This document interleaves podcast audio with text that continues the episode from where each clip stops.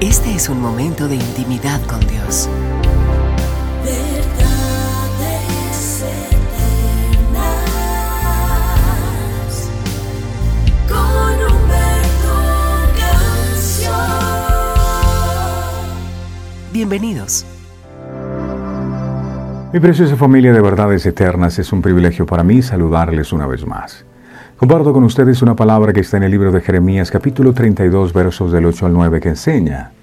Y vino a mí Hanamel, hijo de mi tío, conforme la palabra de Jehová al patio de la cárcel, y me dijo, compra ahora mi heredad que está en Anatod, en tierra de Benjamín, porque tuyo es el derecho de la herencia, y a ti corresponde el rescate, cómprala para ti. Entonces conocí que era palabra de Jehová, y compré la heredad de Hanamel, hijo de mi tío, la cual estaba en Anatod, y le pesé el dinero, 17 ciclos de plata. Este es un extraordinario acto de fe. Al examinarlo, aprendemos lo que significa caminar en fe. Cada uno de nosotros es llamado a caminar por fe y hay ciertas calidades de fe que vemos aquí. Primero, hay lo que podemos llamar la precaución de fe. Fíjate cómo progresó el relato. Dios le dijo a Jeremías, en la soledad de su prisión, tu primo Hanamel viene a ti ofreciendo vender su campo. Un poco más adelante en el relato dice entonces, Hanamel, mi primo, vino a mí conforme a la palabra del Señor. Todavía más adelante eh, dice la palabra, entonces conocí que era palabra del Señor. La cosa importante que debemos ver es cómo Jeremías puso a prueba la impresión que recibió. Muchos de nosotros nos hemos preguntado cómo a estos profetas del Antiguo Testamento fueron dadas palabras de Dios. Muchas veces encuentras esta frase en las Escrituras que dice, la palabra del Señor vino a mí. ¿Cómo vino? Este relato sugiere que la forma usual en que Dios habló a estos profetas era la misma forma en la que nos habla a nosotros, eso es, por medio de una impresión vívida hecha sobre el alma, una voz interior informándonos de algo. Pero la gran lección para aprender de este relato es que esta voz interior no es siempre la voz de Dios.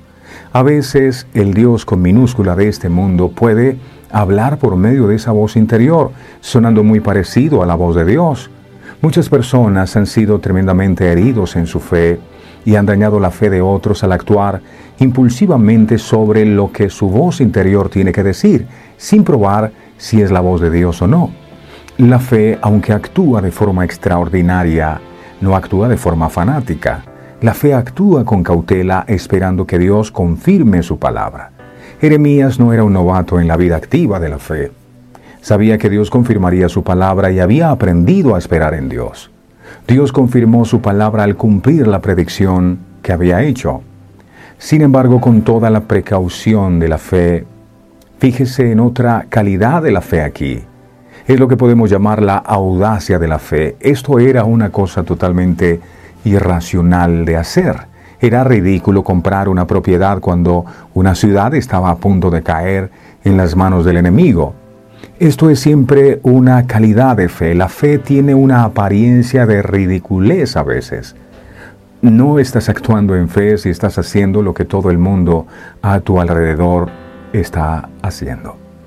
Pido a Dios con todo mi corazón que su palabra no vuelva vacía, sino que cumpla el propósito con el cual ha sido enviada.